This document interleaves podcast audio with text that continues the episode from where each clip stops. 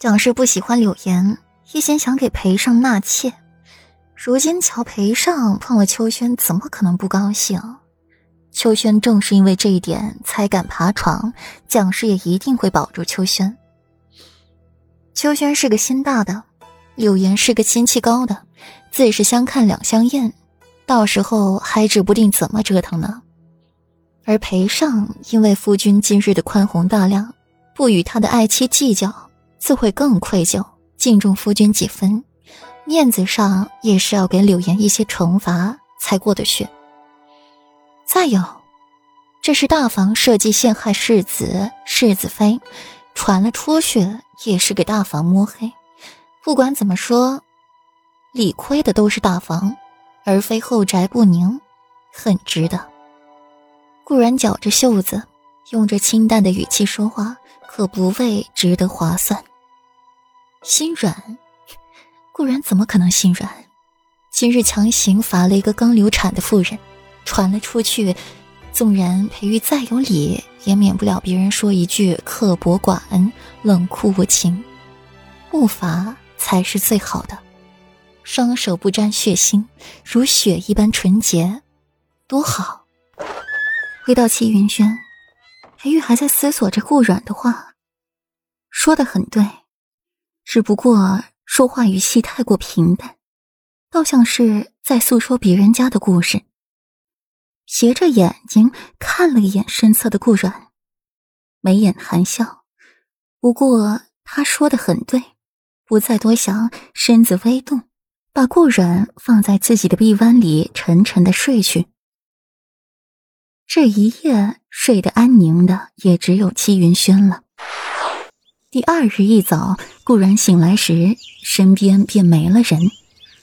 询问过温玉，方知裴玉一早便进了宫，起身由着他们给自己梳理着装。宁愿现下如何？顾然手中把玩着一只金钗，不在意的询问：“回禀世子妃，大少夫人被罚禁足三月。”罚俸一年，不得出林院半步。秋轩被大少爷纳为妾室。温玉撇撇嘴，林院之事，昨夜他也在场，听见秋轩那些话就气得不行，就连现在心中郁气也不曾消散。顾然点点头，都在意料之中，没什么好惊讶的。世子妃啊，您脾气未免也太好了。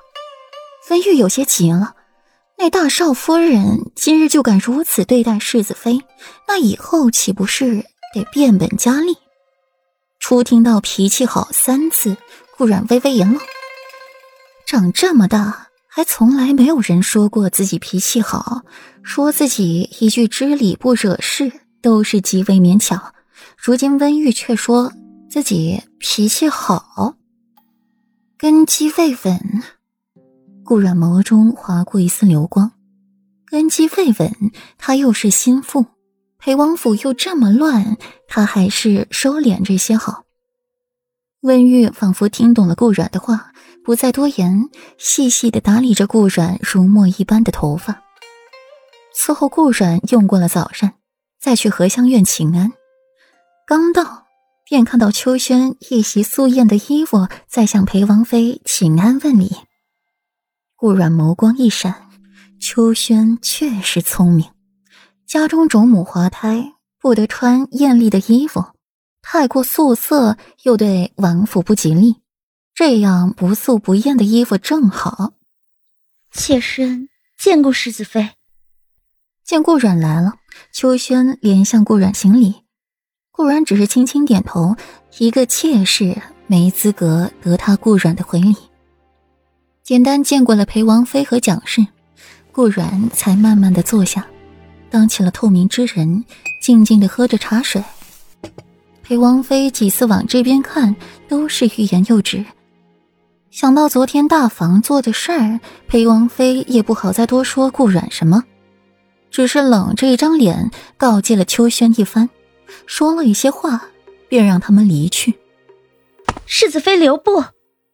听到秋轩的留客声，顾阮停下脚步，看着秋轩仪态万千的朝自己走来，心底升起了一股浓厚的兴趣。